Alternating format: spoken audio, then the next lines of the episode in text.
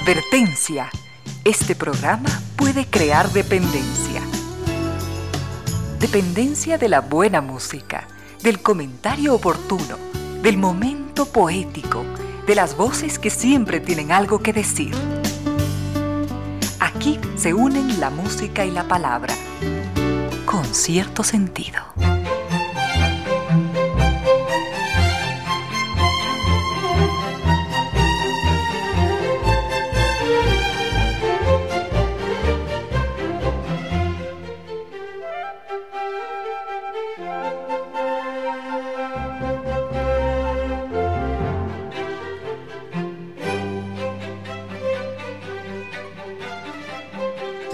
En punto, bienvenidas, bienvenidos. Gracias por sintonizar Radio Suceso 101.7. Gracias por compartir estas horas de música, comentarios y entrevistas. Y ojalá, ojalá al final de la jornada, como siempre, podamos imaginar con esos favores que la fantasía nos hace, podemos imaginar que hemos rendido un real, justo, merecido, merecidísimo homenaje a la inteligencia, a la sensibilidad, a la autoestima, a la confianza, a la alegría de vivir y siempre, siempre a las ganas de luchar de todos, donde quiera que nos encontremos, a las ganas de luchar por una vida más digna en lo individual y en lo colectivo, y en esa tarea de cada tarde, de cada jornada de manera generosa, inteligente, leal. Nos acompañan ustedes con sus correos, contactos y mensajes en estas direcciones de las siguientes redes sociales.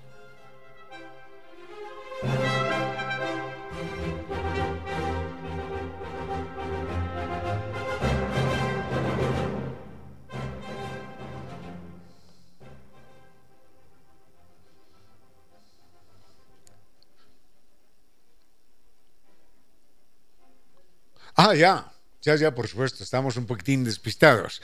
Es ya, pensé que que Vinicio nos había dejado sin audio y sucede que estábamos al aire esperando, esperando otra señal. En Quito nos escuchan por señal de 101.7 FM y desde cualquier parte del mundo en www.radiosucesos.fm, en Facebook Radio Sucesos Ecuador, en Instagram arroba Radio Sucesos eh, decíamos en Twitter, arroba Radio Sucesos y en WhatsApp el teléfono 0 En YouTube, el canal Radio Sucesos 101.7. Con cierto sentido tiene estas redes sociales.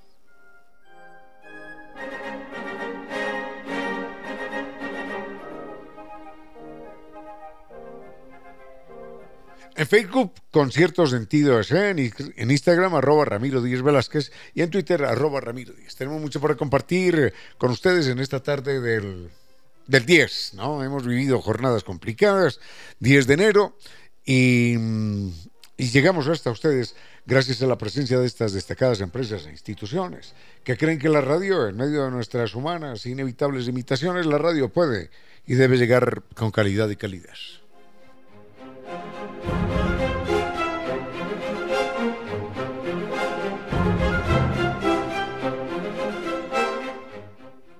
Y es una alegría saber que es toda una vida difundiendo el pensamiento universal. Es la librería española. Toda una vida siendo la vitrina permanente del librero ecuatoriano. Más de 90 años, más de 90 años en el maravilloso mundo del libro. Gracias a los amables lectores que allí se acercan. Recuerden, Librería Española, son 10 locales en todo el territorio nacional que nos acercan al disfrute, al placer, al conocimiento. Y ahora usted puede adquirir sus obras favoritas de manera fácil en la página www.libreriaespanola.com o en el WhatsApp 099 202 8157 y en todas las redes sociales como Librería Española. Recuerde, Librería Española desde 1927 difundiendo la cultura y el conocimiento. San Viturs nos invita a recorrer la ruta de los vikingos, esto es visitar las perlas del Báltico, los increíbles fiordos, la península escandinava, en un recorrido de 21 días. Vamos a visitar siete capitales, las capitales más bellas del norte de Europa, Copenhague, por ejemplo, para disfrutar de los más bellos paisajes naturales. Vamos a vibrar con la magia de Helsinki, sus palacios de fantasía, y nos vamos a sentir parte de un cuento de hadas. En Estocolmo y las capitales escandinavas vamos a sentir el romance mientras caminamos por sus antiguas calles y plazas. Este es un viaje para enamorarse allí, junto al fiordo de los sueños, recorriendo el mar de Noruega y la más extensa variedad de azules en sus ríos y lagos. Recuerden, como siempre, guía acompañante desde Quito y el gran servicio San Vitur. Usted puede congelar hoy su tarifa y viajar en el 2024. Comuníquese hoy mismo y pregunte por los bonos de descuento y el extraordinario catálogo de viajes para el próximo año. Recuerden, Naciones Unidas y Veracruz, allí está Viturs, frente a la sede de jubilados del IES. La página es sanviturs.com. Y recuerde el teléfono 600-2040. Viturs es una familia recorriendo el mundo. Y esta noticia es de la Casa de la Música. A petición del público, la Casa de la Música presenta la segunda función del tradicional, del inolvidable concierto de Año Nuevo con extraordinarios valses y polcas y marchas de la dinastía Strauss. Todo esto interpretado por la Orquesta Sinfónica Nacional del Ecuador. Esta es una experiencia musical llena de matices, llena de energía. Recuerden la cita viernes, viernes 12 de enero, 20 horas. Adquiera sus entradas en boletos.casadelamusica.es. Concierto de Año Nuevo a petición del público porque porque todos nos lo merecemos. Descubra su creatividad y coloree su mundo en el taller de pintura decorativa para adultos mayores. En el Club de la Memoria del doctor Fabián Orellana lo invitan a sumergirse en el arte y la diversión. Aprenda nuevas técnicas, haga amigos y embellezca su entorno. No se requiere experiencia, solo entusiasmo. Llame al 22 54 940. Así que reserve su lugar. Recuerde 2254 940. Lo esperan para pintar juntos momentos inolvidables. Muy bien, tenemos mucho para compartir, algo de astronomía, algo de mitología. Nos preguntan por la Atlántida, ¿es verdad o no que la Atlántida existió? Sobre la guerra del opio ya hablamos en alguna ocasión acá, con mucho gusto. Podemos hacer una mención adicional sobre ecología, sobre el tema de las drogas, que es un tema muy complicado. Uh, la, eh, sobre no puedo decirlo, sobre mnemotecnia, técnicas para mejorar la memoria. Hay muchas, muchísimas, muchísimas. Eh, usted, usted puede recibir una serie de instrucciones y en, en, dos o tres días usted es capaz de repetir 100 palabras al orden, de principio a fin, desde atrás para adelante, puedes saber cuál era la 64, la 68, la 77, no hay ningún problema, no es ningún misterio eso. No es ningún misterio. Se puede hacer fácilmente, ¿eh? les garantizo que se puede hacer. Con la ventaja de que si usted eh, mm, entrena la memoria, por supuesto, cada vez mejor, cada vez tiene una memoria mejor. Bueno, vayamos, vayamos con música y volvemos y empezamos con algún tema enseguida.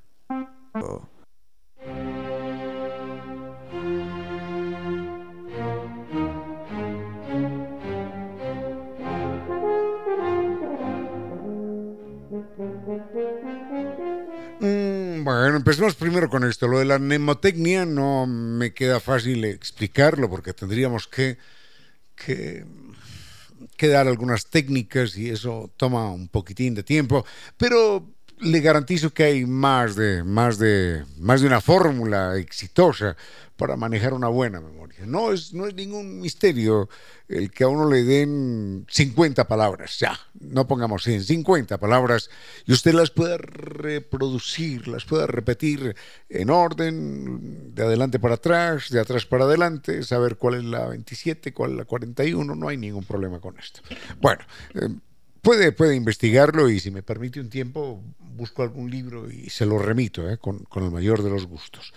Mm, vayamos primero con lo de la Atlántida. ¿Existió o no existió la Atlántida? Hoy, mm, los científicos, cuando estudian las placas tectónicas y el fondo del mar, descubren que en ninguna parte del, ninguna parte del mundo existió ningún continente hundido por el mar. No existió ningún continente hundido. Parece, parece ser que hay un momento en el que hay una erupción volcánica en el Mediterráneo y hay una, una isla que se llama, que hoy se llama Santorini, Santorini.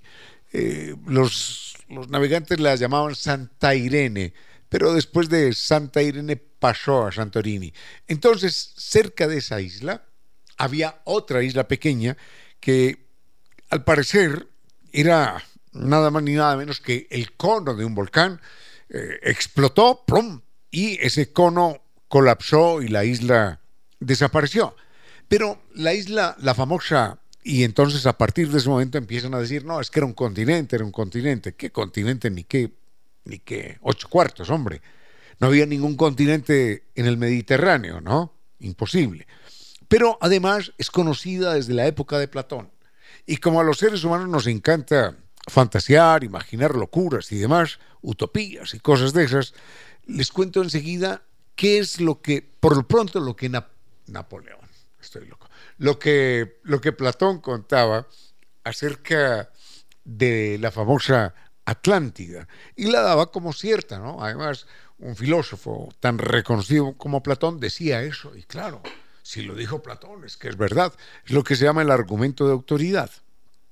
Enseguida vemos esto. Según los expertos, no existen reyes sin Cirano, así que elija su roscón favorito.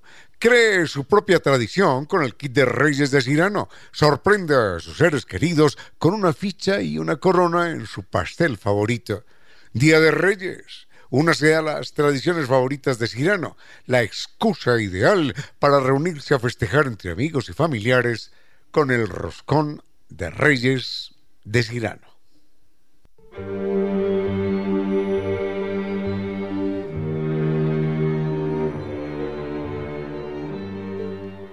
Hay varias versiones acerca de, la Atlántida. Algunos la ubican en, el Mediterráneo, lo cual es imposible por, por, las dimensiones, no puede haber un continente ahí en el Mediterráneo, pero Platón, por ejemplo, la ubicaba más allá de las famosas columnas de Gibraltar, ¿no? del estrecho de Gibraltar, es decir, en el mar Atlántico. En el mar Atlántico no hay ninguna huella de ningún continente hundido, además no tenía dónde hundirse un continente. En todo caso, mm, él decía que era más grande que Libia, Libia era un país referente en ese momento, y que Asia juntos. Eh, Asia, ellos no tenían una idea muy clara de lo que era Asia, eh, Asia era hasta, hasta la península turca y ese territorio y nada más. En todo caso, Cuentan que al abuelo de, Platón, y por eso Platón lo, narraba, eh, se lo narró un sacerdote egipcio. El sacerdote egipcio se había enterado de que más allá de del estrecho de Gibraltar había un continente que se había hundido. Pero mm, más allá de que se haya hundido o no, lo cual es imposible, lo curioso es la manera como los seres humanos nos inventamos los mundos ideales. Entonces decían que era un continente gobernado por los sabios, hombres honestos y valerosos. Todos imaginamos eso alguna vez, ¿no? Un gobierno, un mundo gobernado por, por gente sabia, por gente educada, por gente que sepa leer y escribir, por gente honesta, por gente capaz de, de pensar en el otro.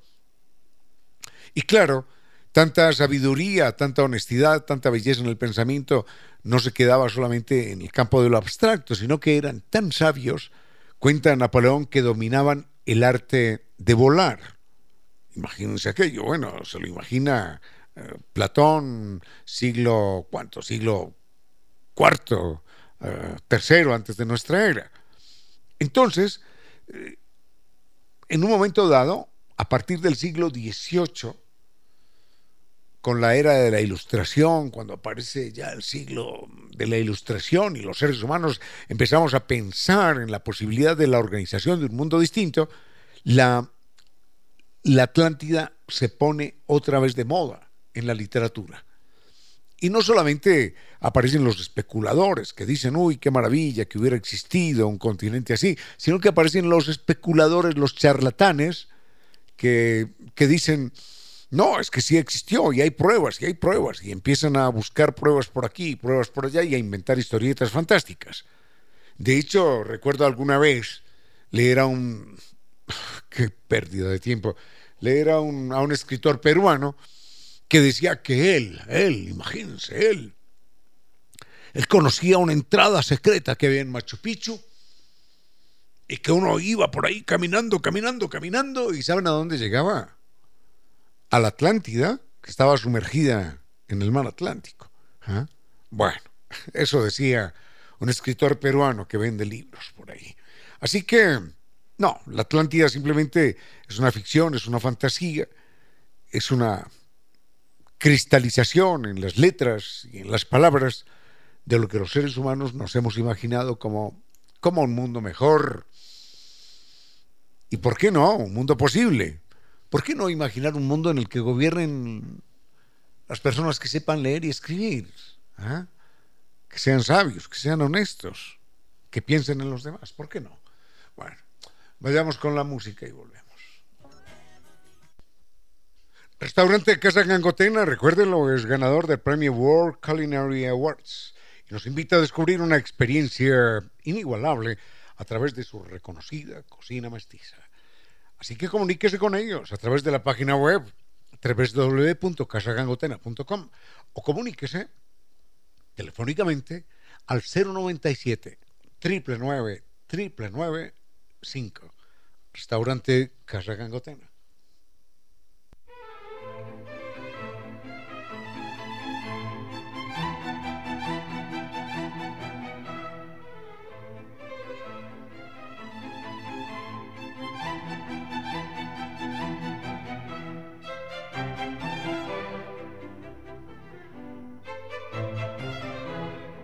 A esto nos referimos hace días ya, pero, pero vale la pena volverlo a recordar porque es un problema ético, ético, político, económico. Esos tres, esos tres espacios eh, están eh, mezclados siempre, ¿no? Lo ético, lo político, lo económico, y parece que es difícil deshacer ese, como dirían los franceses, ese ménage à trois, ese trío pecaminoso. Mm, la guerra del opio. Eh, realmente se da por allá en el año 1850, sé que me equivoco en, algún momento, en algunos años, pero mediados del siglo XIX, y hay que recordar que Inglaterra, que era el gran imperio eh, naval del mundo y el, gran imperio, con posesiones en, América, tenía posesiones en América, tenía posesiones en, en África, en Asia, eh, en un momento dado ella es dueña de la India. Hay muchos personajes famosos ingleses que nacieron en la India. Y, en la India todavía se habla el idioma inglés como, como, una lengua secundaria. Eh, bueno, secundaria no, como la lengua franca, porque en la India se hablan más de 500 lenguas, más de 500 lenguas. Entonces a uno le queda imposible aprender 500 lenguas, pero la gente habla el idioma local, eventualmente algún otro idioma nacional también, pero hablan inglés, porque, porque es la lengua franca para, para poder se comunicar entre más de, de 500 lenguas, ¿no? En todo caso, ellos eran dueños de la India y en la India sembraban la amapola, de la amapola sacaban el opio y el opio se lo vendían a los chinos. En un momento dado, el gobierno chino siente que su pueblo está absolutamente hundido en la degradación y el vicio y prohíbe el opio. Y cuando prohíbe el opio, miren esto, Inglaterra declara la guerra a China. Porque, porque dice, oiga, ¿y por qué van a prohibirlo? Si ese es nuestro business, es nuestro negocio. ¿Ah? Buena parte de los ingresos de Inglaterra derivaban de allí, de la venta de opio, de la venta de drogas. Era un estado narcotraficante, de la venta de drogas en la India, en la China. Entonces bombardea, bombardea los, el famoso puerto de Nankín, toma el poder, colocan a un gobernante títere, tienen sus, sus diplomáticos, que eran narcotraficantes, tienen eso, tienen cargo diplomático. Los, los comerciantes de opio británicos adquieren categoría diplomática en la China de aquel entonces. Pero lo más inmoral de todo, bueno, ya bastante inmoral aquello, ¿eh? Pero lo más inmoral era que adentro, adentro de Inglaterra, ah, no, los ingleses sí somos gente pulcra, nítida, impoluta. Entonces, al que, al que consuma opio le aplicamos la pena de muerte. Y había en Inglaterra la pena de muerte para el que consumiera opio, mientras el Estado producía el opio en la India y se lo vendía a los chinos. A la fuerza, ¿no? A través de medidas de guerra. Hasta ahí dejemos la guerra del opio y volveremos con otros temas en otro momento.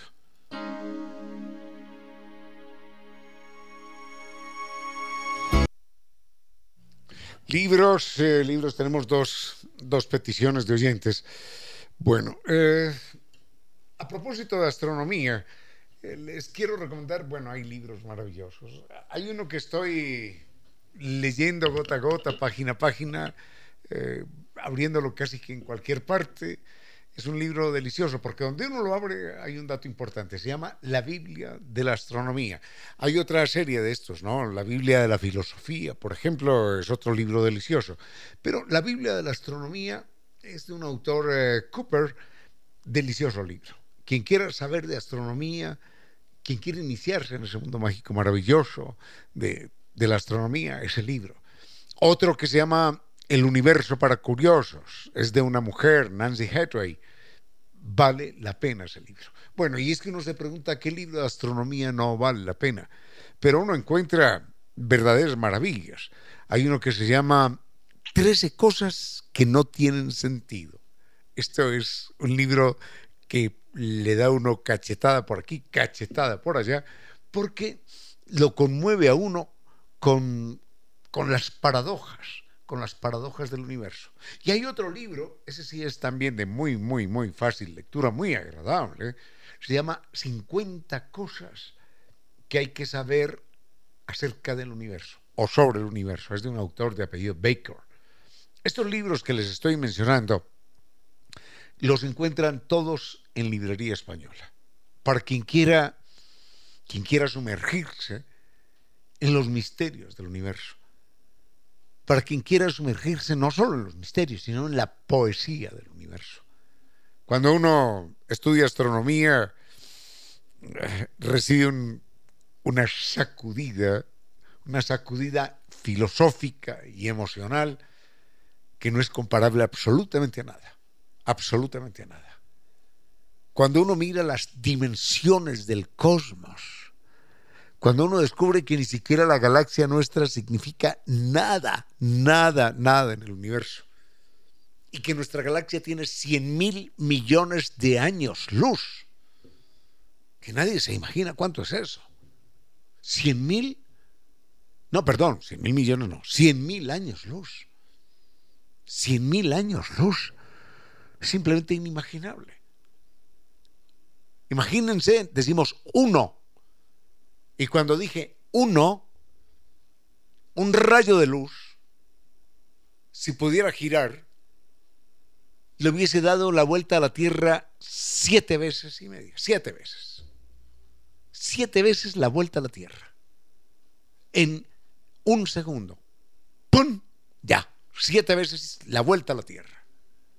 Eso, eso no, no, no, ya no, no tiene sentido. Eso en un segundo. Esa es la distancia que recorre en un segundo. Imagínense lo que recorre en un año. Lo que recorre en mil años, lo que recorre en cien mil años. Simplemente no, no, no lo alcanzamos a imaginar. Y eso que recorre en cien mil años es, es nada, es insignificante frente a las dimensiones del cosmos. Así que, como dice Carl Sagan, la astronomía es una ciencia que imprime, que imprime personalidad. Bueno, eso sobre astronomía, librería española. Y enseguida sobre el idioma castellano, porque tenemos, muchísimas gracias, tenemos eh, un comentario muy generoso de un oyente y enseguida lo compartimos. Que su sonrisa sea el reflejo de su felicidad desde hoy y para siempre.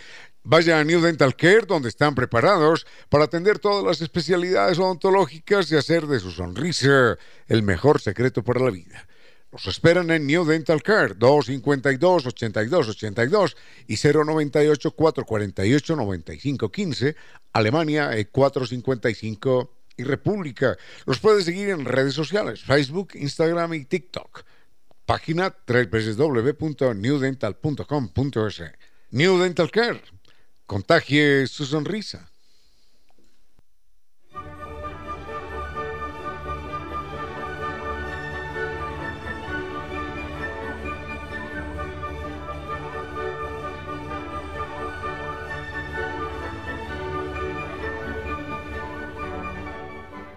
Vayamos por partes. Debo señalar que tengo no sé cuántas llamadas pendientes por hacer y enseguida quiero llamar a este caballero, a don, a don Elías Méndez, que nos escribe y nos dice saludos cordiales. Mm, pongo puntos suspensivos porque, porque no, no suelo leer en este programa los elogios, así que muchísimas gracias. Eh, escucha el programa. Dice, me gustaría escribir algo mejor de lo que hago. ¿Y qué libro me recomienda para poder ganar más conocimiento sobre gramática y estos campos? Bueno, muchísimas gracias a don, a don Elías, a don Elías Méndez. Don Elías, le quiero recomendar primero lo que, lo que recomiendan todos los que saben escribir bien y es leer mucho. Ante todo hay que leer, leer buenos escritores. Eh, el estudio de la gramática puede darse, por supuesto, claro que sí, es necesario, pero no se enloquezca estudiando solamente gramática porque eh, resulta muy, muy, muy pesado, puede aburrirse. Acuda a estudiar gramática como un respiro en medio de las otras lecturas, como un punto de apoyo cuando tenga alguna duda, busque el tema gramatical de, de su inquietud. Pero en general, lo que vale la pena es eh, leer, aumenta aumenta el caudal de vocabulario, aumenta las estructuras mentales, aumenta las estructuras de composición de las frases, aumenta la posibilidad de la metáfora, de la figura, del símil, de la comparación de tantas cosas. Leer, leer, leer muchos escritores. Con todo respeto les sugiero no enfrascarse en, en libros técnicos, ¿no? Porque los libros técnicos de cualquier área, de economía, de derecho, de ingeniería. Son libros que, hay que decirlo, yo soy economista, empobrecen el vocabulario, empobrecen. Usted sabe cuando está hablando alguien que es de una profesión o de otra, porque el lenguaje es totalmente limitado a su profesión. Ya usted sabe que ese tipo es, es eso. Por, porque maneja 20 palabras, 50, y de ahí no sale. Los temas, los temas técnicos empobrecen el lenguaje, lamentablemente. Eh, hablo, hablo de algunas carreras, ¿no? Economía, derecho, ingeniería, terminan estrechando, estrechando el lenguaje. Entonces lea mucha literatura si quiere enriquecer su, manera de hablar. Eh, vaya a la gramática cuando tenga dudas pero no como una materia que vaya a estudiar 24 horas al día porque terminará un poquitín agotado. Pero hay libros que yo le puedo recomendar. En, en, Librería Española encontré un libro delicioso que se llama eh, Español más vivo. Son una serie de recomendaciones para, para escribir mejor, para hablar mejor. Otro libro que es muy, muy famoso, hace parte de una colección, que se llama Español Correcto para Damis. Español Correcto para Damis. ¿Cuántos errores cotidianos cometemos todos? Así que le puedo recomendar, le puedo recomendar esos libros. Y hay otros libros que son mmm, ya de técnicas de, de redacción para, para periodistas. Eh, que también hace falta que los periodistas lo lean. ¿Por qué? Mm, sé que es molesto decirlo, pero abundan. Abundan los errores gramaticales entre nosotros, los comunicadores sociales. Abundan.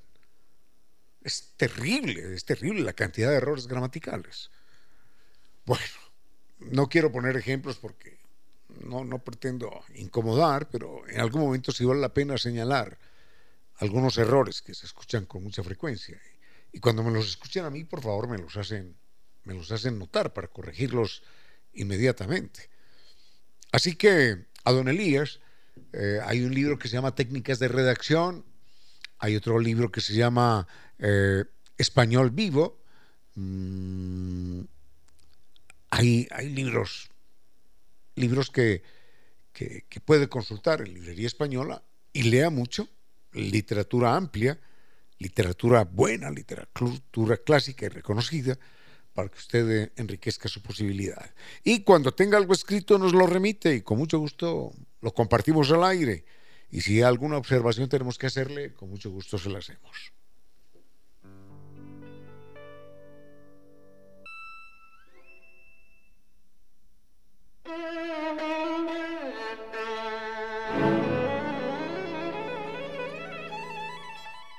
Un pequeñito comentario que nos hace don don Miguel Granja. Don Miguel Granja es un queridísimo amigo, oyente, ah, que nos eh, escucha en Guayaquil y desde allá nos envía siempre cordiales, cordiales mensajes. Dice, buenas tardes, en fin, dice, creo que algún día cabalgaremos sobre la luz y nos desplazaremos a su velocidad. ¿Sabe, sabe apreciado señor Granja, que, que así, así, o por lo menos ese fue uno de los de los mecanismos que, que estableció Einstein en medio de sus fantasías y terminó elaborando la teoría de la relatividad a partir de esa fantasía. Se imaginó que iba cabalgando en un fotón, en un átomo de luz. Y a partir de ese momento escribió una teoría que debo, debo confesar que yo sigo sin entender, sigo sin entender. La teoría de la relatividad la he leído, la he leído, la he leído. Aparece teoría de la relatividad para domis, para principiantes, para el que no sabe nada, y leo y leo, y todos los días descubro que no sé nada. Las paradojas que plantea la teoría de la relatividad son, son, son imposibles de comprender por las cuatro neuronas que tenemos. Ya ponía el ejemplo en alguna ocasión. Vinicio Soria ahí en este momento dice, no, no, perdón, Ramiro, estoy muy aburrido, dejo el programa, me subo en mi, en mi auto particular y el auto particular de él viaja a, a 295 mil kilómetros por segundo. Es decir, casi, casi la velocidad de la luz. Muy bien, él se va. adiós, chao, nos vemos, Vinicio. Y regresa a los tres años. Y a los tres años, cuando Vinicio regresa, se encuentra que, que este programa ya no se transmite, ¿no? ¿Pero por qué, hombre? ¿Por qué no se transmite? Hombre, porque han transcurrido muchísimos años. Para él solamente tres. Pero va a encontrar que sus nietos... ¿Vas a tener nietos algún día, Vinicio? Ah, sí, bueno. Que sus nietos de hoy, o que van a nacer después, en esa época tendrán 90 años. Los nietos de Vinicio Soria cuando él regrese. Dice, pero si soy un tipo joven, me acaban de pasar tres años en mi vida, sí, pero en la Tierra han pasado cientos de años, o no se sabe cuántos, 130, 140, y los nietos de Vinicio tienen 90 años en ese momento. Ahora, esto, esto no es una fantasía, esto es una teoría que ya no es teoría, sino que es, se le llama así porque así se conoció, pero está demostrada científica matemáticamente. Bueno, como eso es un territorio, un territorio que seguimos sin comprender, lo dejamos ahí y volvemos en un momento. Unos consejos comerciales y regresamos con cierto sentido. A esta hora, recuerde que el mal genio es lo que nos mete en líos. El orgullo es lo que nos mantiene en ellos. 16 horas, 4 minutos. Una mañana invernal de 1900, una niña de 11 años fue acusada de haber robado algún libro en su escuela. La niña se defendió y demostró que nada tenía, pero en ese momento ya se había desatado la irracionalidad grupal y una compañerita la insultó por no tener padre y le arrojó una piedra. Entonces las demás niñas se sumaron a la locura colectiva y ante la lluvia de insultos y piedras, la niña huyó de la escuela para no regresar jamás. Era mentira que hubiera robado algo, pero era verdad que ahora no tenía padre. Alguna vez lo tuvo, pero la había abandonado cuando ella apenas tenía tres años. La niña se llamaba Lucila Godoy Alcayaga. Sí, Lucila Godoy Alcayaga. El mundo después la conoció como Gabriela Mistral, chilena, y Premio Nobel de Literatura y era la primera vez que el máximo galardón de la literatura universal era entregado a Latinoamérica. No deja de ser una ironía dulce y amarga a la vez el que aquella niña que fue expulsada de la escuela por una turba delirante y agresiva sea la mujer que le haya dado su nombre al mayor número de escuelas populares en todo el territorio americano. Gabriela Mistral, digna laureada con el premio Nobel, en uno de sus poemas escribió: Hay besos que pronuncian por sí solos la sentencia de amor condenatoria. Hay besos que se dan con la mirada.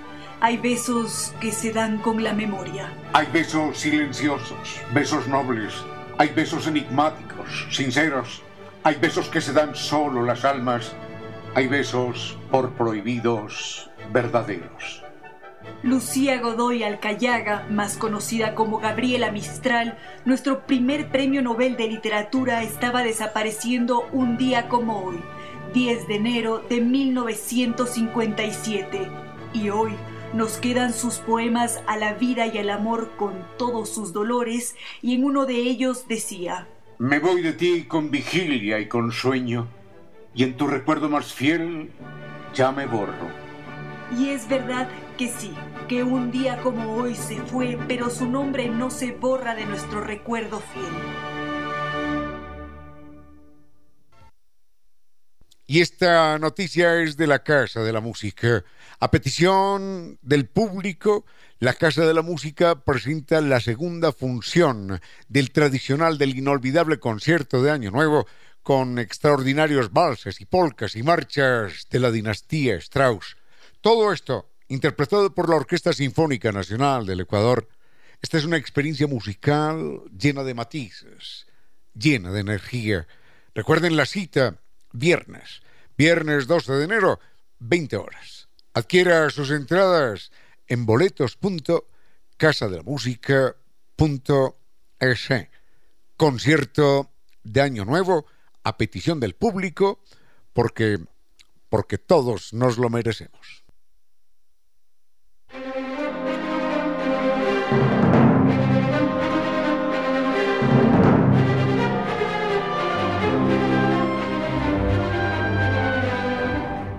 Tenemos en Emile correos electrónicos y mensajes represados y, y quiero, quiero agradecer a, mm, a los oyentes, a los oyentes también que se manifiestan con nosotros de una manera tan, tan fiel, tan constante, tan generosa.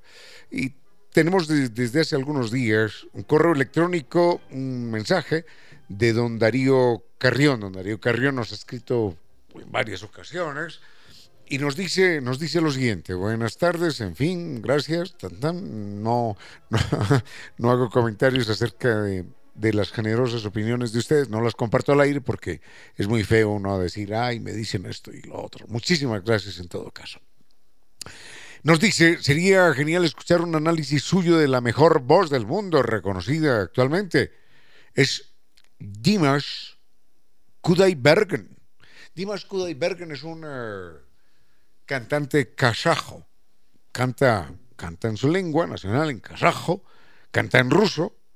Y bueno, dice muchísimas gracias. Saluda también a Reina. Muchísimas gracias, don Darío Carrión. Y solamente les decimos que, o le decimos a don Darío, que nos, nos parece magnífica eh, esa voz poderosa de ese cantante kazajo, de ese artista kazajo. Se llama Dimas Kudaibergen, Dimas Kudaibergen. Como para muestra un botón, ¿para qué nos vamos a exceder aquí en comentarios si la idea es escucharlo a él y coincidir plenamente con don Darío Carrión y con los grandes analistas del mundo que señalan que esta es una voz verdaderamente privilegiada? Así que es una, una buena dosis de calidad, de estética, de arte, de cultura en un momento en el que no quiero mencionar nombres propios, pero en un momento en el que aparecen como cantantes fulanito, peranito, sutanito, con voces que causan lástima y con letras que causan repudio. Dejémoslo ahí nada más. Y escuchemos entonces esta pieza en kazajo de Dimas Kudaiberg. Descubra su creatividad y coloree su mundo en el taller de pintura decorativa para adultos mayores. En el Club de la Memoria del doctor Fabián Orellana lo invitan a sumergirse en el arte y la diversión. Aprenda nuevas técnicas, haga amigos y embellezca su entorno. No se requiere experiencia, solo entusiasmo. Llame al 2254 940. Así que reserve su lugar. Recuerde 2254 940. Lo esperan para pintar juntos momentos inolvidables.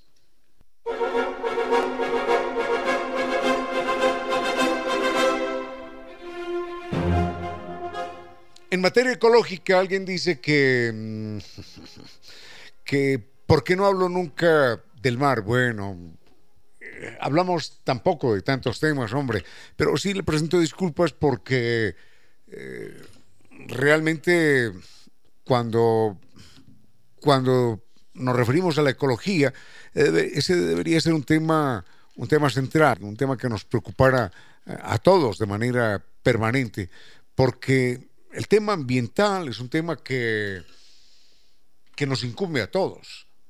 No es una exageración decir que es un asunto de vida o muerte, no es una exageración.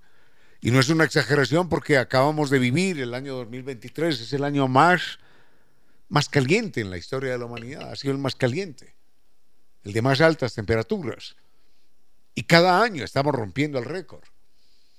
Y se supone, se supone, esto es gravísimo, se supone que, que hemos llegado al punto de no retorno.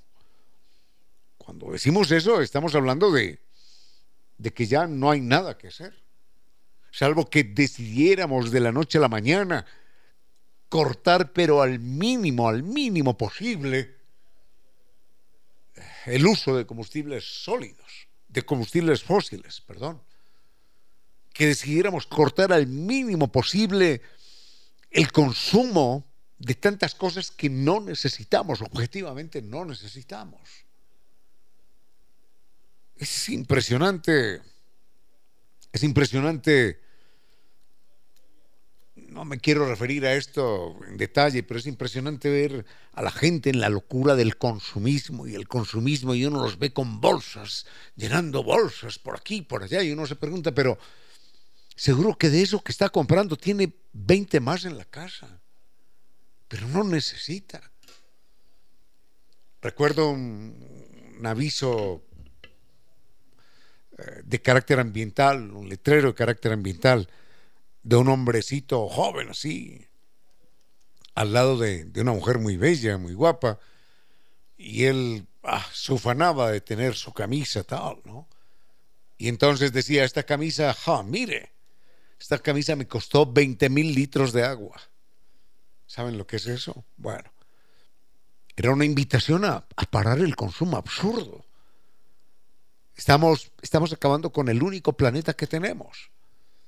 Mientras tanto, los economistas solo hablan de hay que crecer al, 5, al 6, al 7%, hay que crecer, hay que crecer.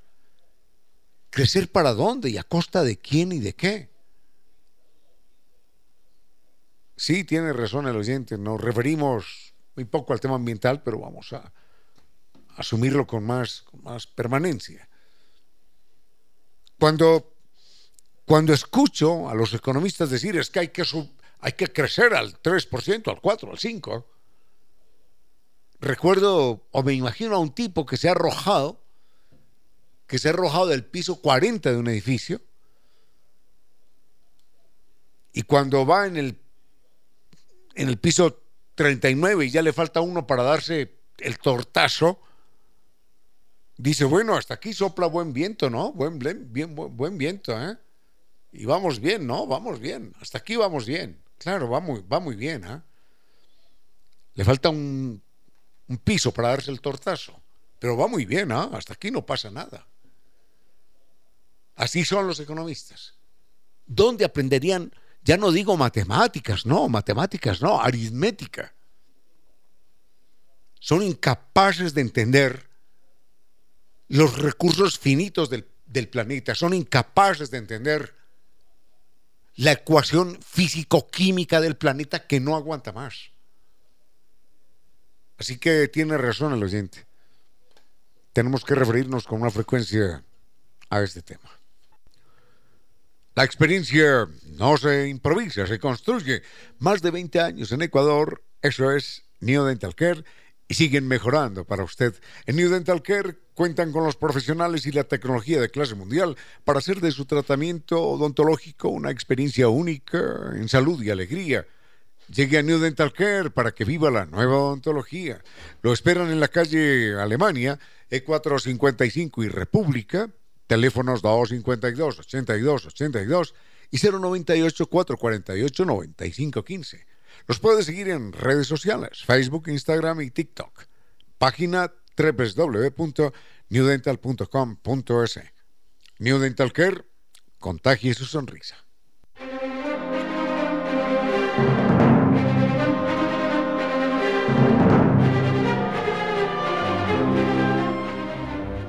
Eh, aprovechemos eh, esto que señalamos hace un momento sobre, sobre el tema ambiental. Y recordemos que así como son valiosos los bosques, bueno, cada metro cuadrado de tierra es, fundamental, ¿no? Es simplemente un espacio lleno de vida. Eh, así como, como los bosques, los bosques tropicales, la selva, es considerado fundamental para la vida porque nos producen el oxígeno y demás. Hay que recordar que el 70% del aire que nosotros consumimos, porque somos animales parásitos, somos animales que vivimos del desecho de otros, de otros seres vivos, en este caso de las plantas. Las plantas toman el dióxido de carbono, el CO2 de la atmósfera, ese C lo convierten en materia orgánica y es el plátano que nos comemos, o la papaya, o el banano, lo que fuere. Y el O2, CO2, el O2 lo desechan, lo, eliminan, lo defecan las plantas, y de eso vivimos nosotros. Eso es lo que respiramos nosotros. Somos animales parásitos. Entonces, el 70% del oxígeno que respiramos lo producen los mares las algas, la vegetación marina. Y uno dirá, pero ¿dónde? ¿Dónde? No, sí, es que abajo hay, abajo hay plantas. Y están produciendo el oxígeno que respiramos nosotros, el 70%. Los arrecifes son más importantes. Bueno, cada, cada, cada nicho es fundamental. Pero pensamos en la selva siempre, sí, las selvas, claro que sí.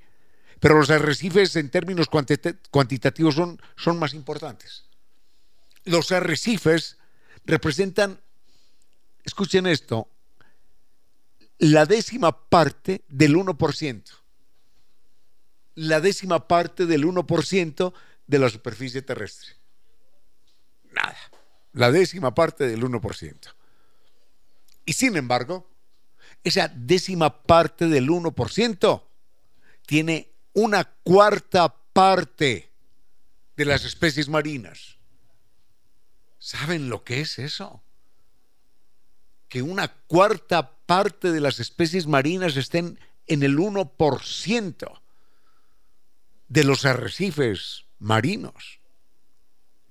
Yo no sé, yo no sé si existe dentro del Ministerio de Ambiente en Ecuador, no sé si existe una política, bueno, para el cuidado de los bosques no existe, ya. Se talan todos los días bosques en la Amazonía, en Esmeraldas, en Manaví, en todas partes. En nombre de, venga, hay que generar riqueza, ¿no? No existe una política de protección de los bosques, eso sí que no. No sé qué hace el Ministerio del Ambiente al respecto. Si un día quieren venir aquí a exponer cifras, que vengan. Pero si no existe una protección de protección de los bosques, tampoco existe una protección, una política de protección para, para los arrecifes. Hay que recordar que hay un señor o un señor que se llamó Charles, Charles Darwin. Y él encontró que en mil metros, mil metros de agua marina, había, había más peces, más variedad de peces que en, en, en que mil metros de agua marina había, perdón, que en mil metros de agua marina, estoy confundido, en mil metros de agua marina encontró cuatro variedades de peces. En cambio, en mil metros de agua de coral encontró 500 variedades de peces. Es decir, encontró 125 veces más riqueza, 125 veces más riqueza ictiológica en el agua de los corales que en el agua de mar abierto. Pero bueno, ojalá algún día exista una política de protección de la vida, que es lo único, lo único que al final vale la pena.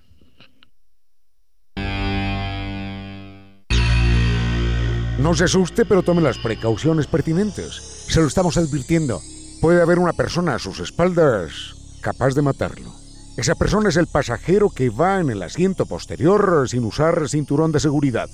Ante un choque, esa persona se convierte en un bólido de mil kilogramos de peso real que puede partirlo a usted en dos.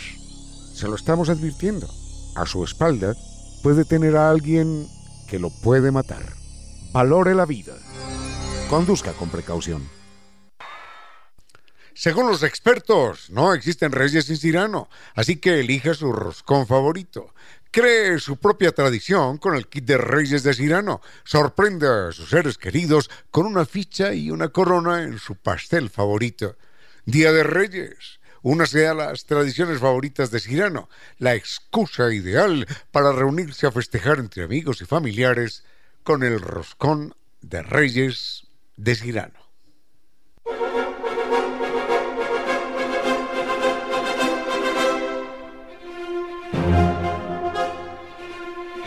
Momento hice, hice este comentario y dije, ese es un argumento de autoridad. Eh, un argumento de autoridad nos pregunta don Javier eh, a qué se refiere. Se refiere a que no se argumenta desde el punto de vista de la razón, del análisis, de lo científico, del dato científico, sino mm, que se dice, es que lo dijo fulano de tal. Eso... Esa es una forma absolutamente primitiva de pensar. O mejor, es una forma primitiva de no pensar. Decir que algo es verdad porque lo dijo fulano de tal no tiene, no tiene ningún sentido. No tiene ningún, ningún, ningún asidero. Eso es lo que se llama argumento de autoridad. Lo puede decir quien sea y hay que someterlo, hay que someter, someterlo a la realidad, compruébenlo en la realidad a ver si es verdad. En lógica, esto es de algo de Aristóteles, de hace lógica aristotélica, de hace 2000, 2400 años. 2000, sí, 2400 años. Si algo no se puede comprobar, si algo no se puede comprobar, hay que considerarlo falso.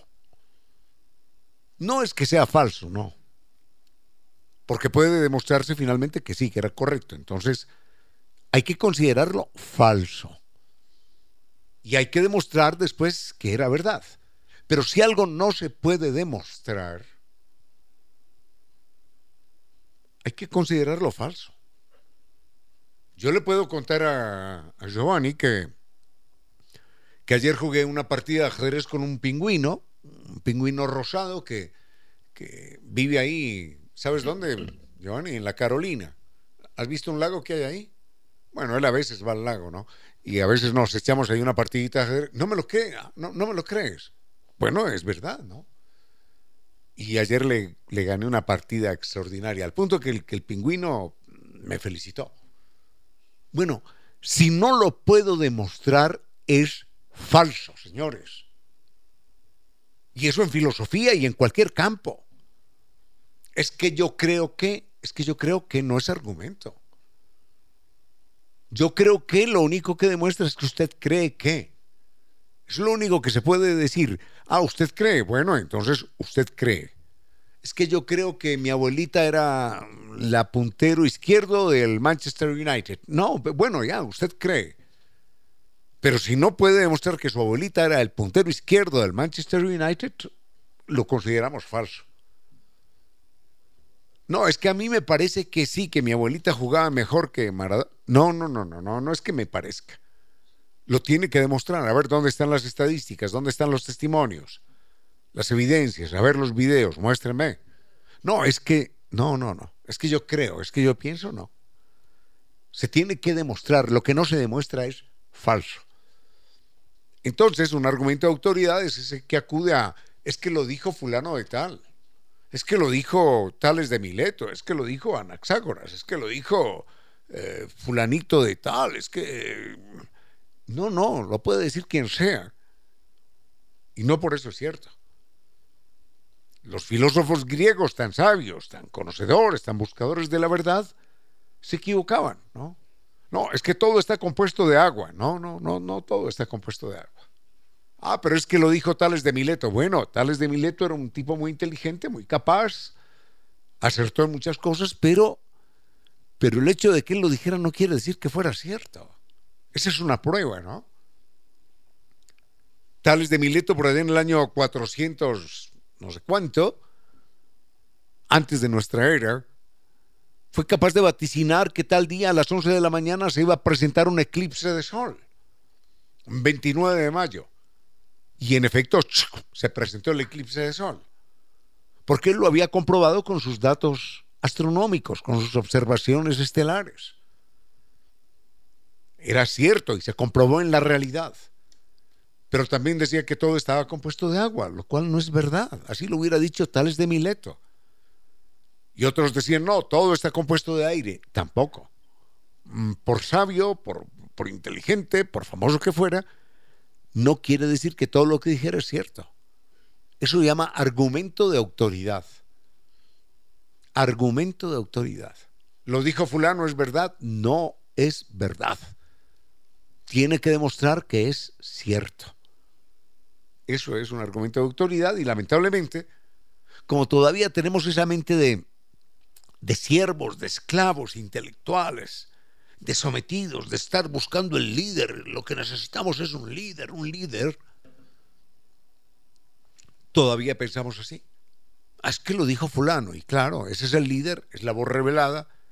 No, eso no, no tiene sustento en la ciencia. Con cierto sentido.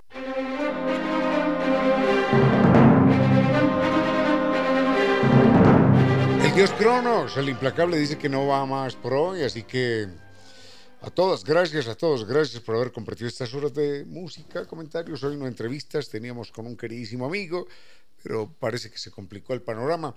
Y a propósito, no hemos hecho ningún comentario sobre la situación que vive el país, pero confiemos en que, en que esta escalada demencial de violencia, de irracionalidad, bombas aquí, bombas allá, tiroteos, tengan, tengan un fin, un fin sano, un, fin eh, que nos permita inclusive, sobre todo eso, recapacitar sobre lo que hemos hecho mal. Porque esto no es tarea de los venusinos ni de los marcianos que han llegado aquí. No, no, no, esto no es así. estos estallidos demenciales se vienen gestando de mucho tiempo atrás. Los indicadores económicos, la falta de esperanzas, la 50 mil, 100 mil ecuatorianos cruzando el Darién, pero ¿qué es esto? ¿Qué es esto? Imagínense esos 100 mil ecuatorianos sin cruzar el Darién ahora aquí desesperados en el país. Esto es una bomba, una bomba de tiempo y preocupados no sé de qué. No, no, no, no, no se nota. Desde hace mucho tiempo no se nota una, no se nota una sabiduría económica en el manejo del país. No se nota, en absoluto. Pero bueno, no quiero hablar de eso porque cada uno habrá vivido su perspectiva, su tensión, su angustia, su rabia, su desconcierto también. Hago votos para que para que todos los días, entre todos,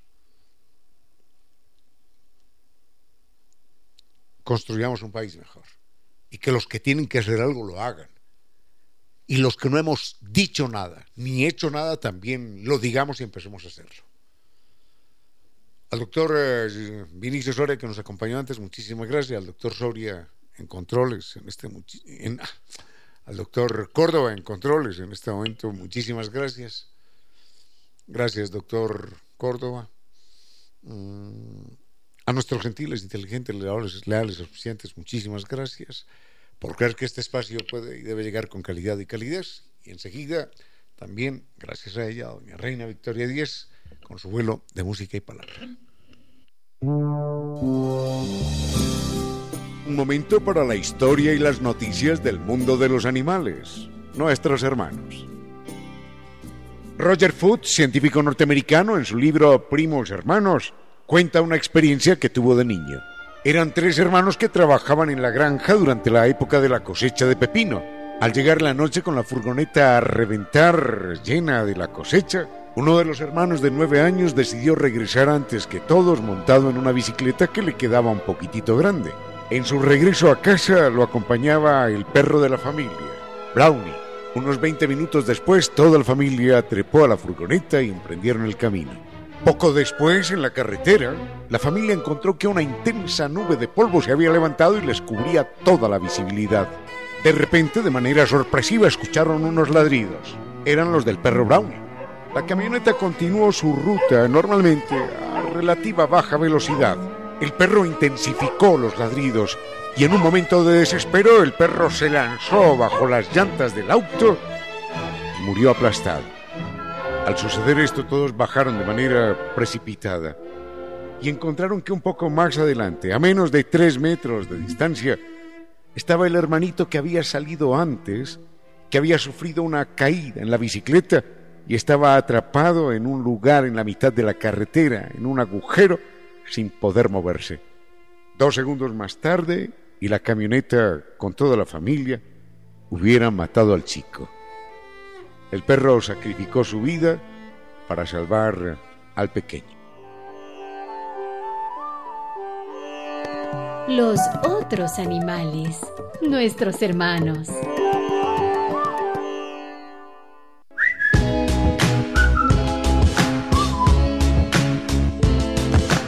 Y ahora, bienvenidos todos a un vuelo de música y palabra. Bienvenidos a este espacio con cierto sentido, con Reina Victoria Díez, para que todos disfrutemos de un vuelo de música y palabra.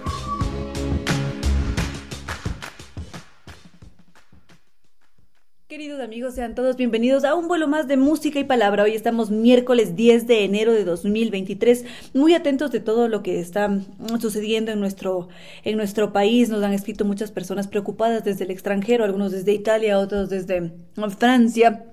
Gracias a todos los que han manifestado su preocupación por saber cómo estamos por acá, cómo se está desenvolviendo la situación en el país. También desde Medellín, que justamente nos escribía Jorge Mario Vélez. Muchísimas gracias a cada uno de ustedes por darse ese tiempo. Recuerdo las redes para que podamos estar en contacto. Facebook con cierto sentido, X arroba Reina Victoria DZ, Instagram y TikTok arroba Reina Victoria 10. Antes de arrancar con el programa de hoy, quería compartirles este comunicado de parte de la Casa de la Música que nos informa que su tradicional concierto de Año Nuevo ha sido postergada dada la situación del país. Entonces, la función que estaba programada para este jueves 11 y viernes 12 de, de enero han sido canceladas momentáneamente. Apenas tengamos nueva información, les estaremos contando cuando ya tengamos nueva fecha, horarios, para que quienes tienen sus entradas puedan finalmente ir a este famosísimo y tradicional concierto de Año Nuevo en el que disfrutamos los valses, las polcas de la dinastía Strauss. Es una pena que no se pueda realizar, pero la ventaja es que se lo va a reprogramar y sí que vamos a poder disfrutar de esa excelente música. Y bueno, ahora sí que arrancamos ya este vuelo de música y palabra. Quiero proponerles que hagamos un viaje, como siempre. En este espacio viajamos constantemente de un lado al otro. Y en esta ocasión nos vamos a ir directo al antiguo Egipto. Irnos a, ese territorio en el que endiosaban a los gatos, en el que mm, se tenía a varios dioses como animales. En fin, quiero que nos centremos en esa sociedad que tenía deidificadas a varios animales. Bueno, como les había dicho yo, íbamos a irnos directamente al antiguo Egipto para conocer cómo esos personajes, cómo esa sociedad que tanto ha dado de qué hablar o que siempre se le estudia en clases de historia, trataba a los animales. Como les había dicho hace un momento, siempre eran estas dioses, eran dioses definitivamente. Los animales eran tan adorados, tan amados, que llegaba un punto en el que eran tratados como personas y eran mucho más que una mascota. Es más, siempre se consideraba que estos animales eran tan fuertes animales como el gato, como el perro, que los acompañaban después de la muerte. Es, es muy interesante lo que sucedía en el antiguo Egipto, porque mm, entre esas formas de ellos demostrar cuán importantes eran los otros animales, pensemos en nuestro gato, en nuestro perro, lo que hacían era momificar al animalito para poder conservarlo de una forma intacta, porque supuestamente de esa manera iba a tener una vida eterna. El cuerpo para ellos era en sí un, un, un refugio del alma, un refugio físico del alma, y una vez que ese animal fallecía, se convertía en un ser divino ya cuando formaba parte del resto de deidades, podía vivir de forma eterna. Entonces, lo que se hacía era tener manuales, se han encontrado manuales para poder embalsamar los cuerpos antes de hacer la sepultura y no solamente sucedía con los otros animales, sino también con nosotros, con personas y gracias a este proceso de momificación nosotros conocemos buena parte de la historia. Varios museos conservan esas momias que de alguna manera nos permiten comprender qué animales adoraban, cómo se comportaban, entre ellos está el gato, están los escarabajos, los cocodrilos, algunos solían asombrarse y decían, ¿por qué? ¿Cómo pueden adorar a las bestias como los cocodrilos o como los toros? Pero eso es algo que pasaba simplemente. Y ahora, a propósito, me gustaría contarles dentro de un momento cómo se da ese proceso de momificación. Hace un momento, queridos amigos, había prometido conocer cómo se produce el proceso de momificación. Y es bastante curioso cómo sucede. Es decir, yo creo que a algunos de aquí en este punto les podría dar algo de repelús, porque se imaginan ese, ese cuerpo allí todo envuelto y tal vez no, no es tan agradable a la vista. Pero para ellos era todo un rito, todo un gran suceso. Entonces, ¿qué pasaba con la momificación? La momificación en sí lo, consiste en, en desecar y en perder la grasa de un cuerpo para poder preservarlo. Evidentemente una cosa es un ser humano y otra cosa muy distinta será un gato, un perro, un ave, porque todo va a depender del pelaje, por ejemplo, el animal tiene plumas, el animal tiene aletas, tiene bigotes, ¿qué va a pasar con el animal en función de su fisionomía? Y no solamente eso, hay que tomar en consideración en dónde va a ser momificado ese ser, porque va a depender de las temperaturas, va a depender del espacio en el que se encuentra. Pero en sí, lo que se hacía para poder momificar a alguien o a otro animal era extraer las vísceras del cuerpo, lavaban muy bien ese cuerpo y ya una vez con todo limpio, lo que hacían era eh, secarlo con toallas de lino, lo desecaban y enseguida lo, lo metían en una mezcla de sal con bicarbonato para poder, para poder mm, mm, desecar el cuerpo. Ahora, este no es un proceso que sucedía en, tres, 3, 4 horas, no, era mucho más largo. Se necesitaban entre 15 y 50 días aproximadamente para poder llevar a cabo ese proceso de momificación. El tiempo iba a depender del tipo de animal porque según el animal, como ya les había dicho, se hacía qué cosa. Y además tenían muy, muy presente que podían crecer ciertos, no sé cómo lo habrán llamado ellos, nosotros hoy les decimos bacterias pero sabían que podían comerse el cuerpo, entonces lo tenían que bañar en aceites. Para ellos en ese momento eran aceites sagrados.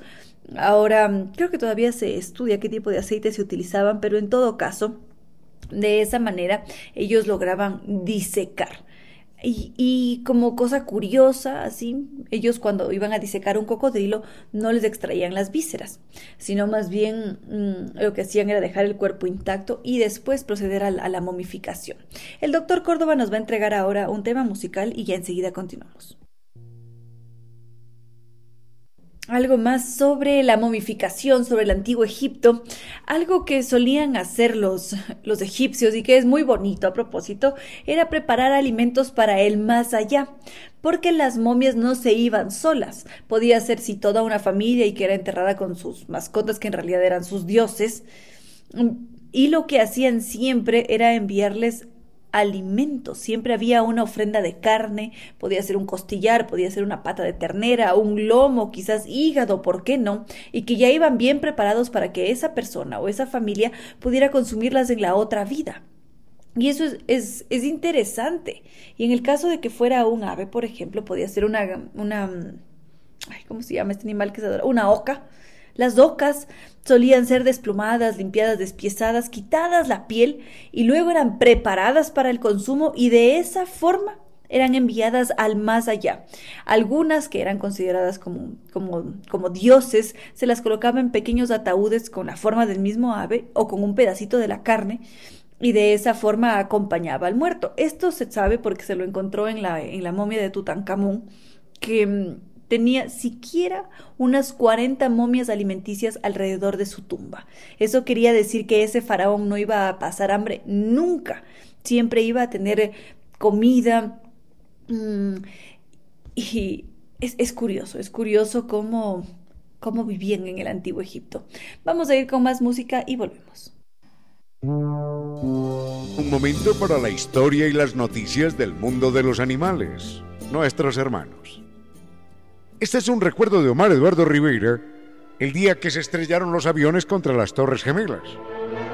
Se encontraba trabajando en su despacho en el piso 71 de la Torre Norte cuando el avión secuestrado chocó contra el edificio 25 pisos por encima de él.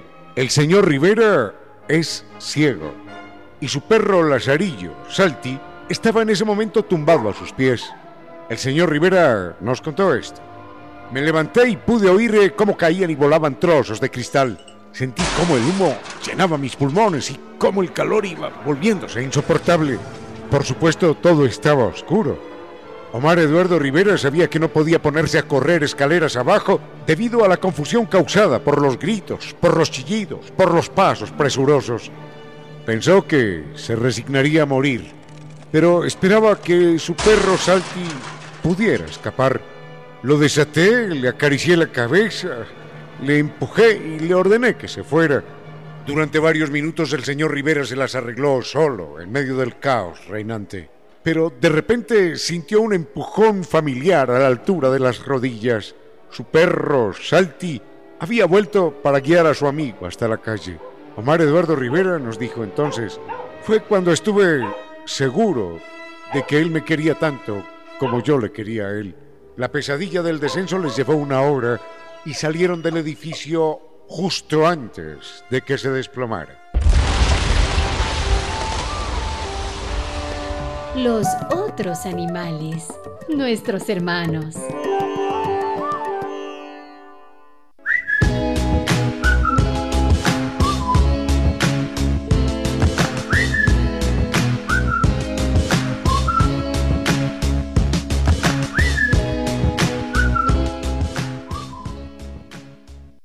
Amigos, seguramente en estos tiempos algo que vendría bastante bien es una buena lectura. Muchas veces cuando tenemos la cabeza muy abrumada, cuando ya no podemos más, cuando queremos desconectarnos por un momento de este mundo y conectarnos con otra actividad, los libros son un excelente aliado. Y no solamente para eso, quizás para conocer la historia, para saber en qué punto estamos, dónde estamos parados. Los libros, los libros son nuestros grandes aliados. Y es allí en donde entra Librería Española que desde 1927 difunde el arte y la cultura.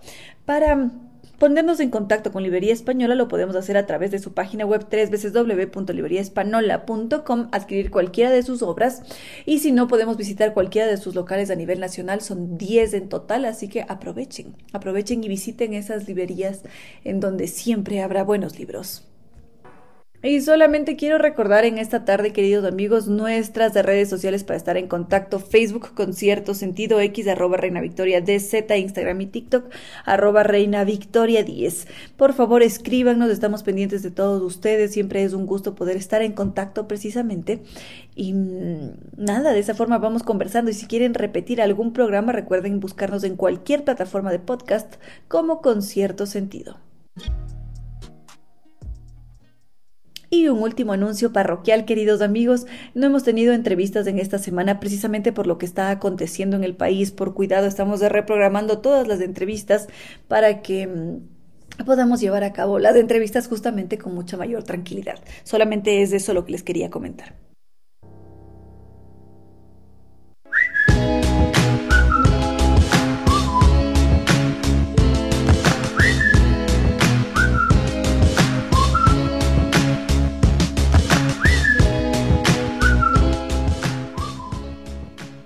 Y bueno, queridos amigos, hemos llegado ya al final de este vuelo de música y palabra. Para mí es un gusto haber compartido con ustedes, con el doctor Córdoba en Controles. Y quiero agradecer a nuestros queridos auspiciantes que hacen posible este espacio. Zambi Tours, que nos invita a conocer ese catálogo de viajes espectacular para este 2024. Tienen bonos de descuento. En fin, hay que conversar directamente con ellos para que nos dejemos enamorar para ir, recorrer el mundo con guía acompañante desde Quito y con un gran servicio. Podemos contactarnos al 600-2040 o los visitamos en las Naciones Unidas y Veracruz frente a la sede de jubilados del IES. Su página web www.sambitours.com. Somos toda una familia recorriendo el mundo. Y la Casa de la Música, que como ya les había dicho, va a reprogramar su tradicional concierto de Año Nuevo. Entonces hay que estar pendientes, escúchenos para saber cuándo será el nuevo concierto tradicional de Año Nuevo. Por lo pronto la actividad está suspendida. NetLife, el Internet inteligente para un mundo inteligente.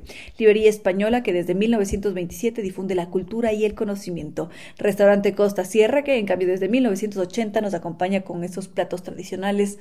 Una delicia. Podemos hacer reservas al 098-311-0222. Ellos están en la pradera E747 esperándonos.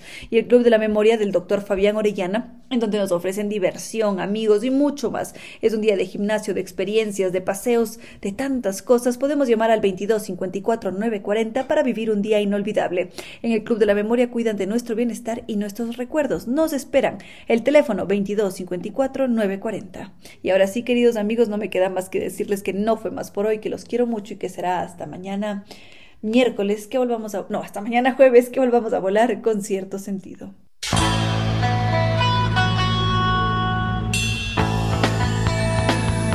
Como dicen es cierto que en la vida no hay casualidades, piense, ¿por qué escuchó usted este programa?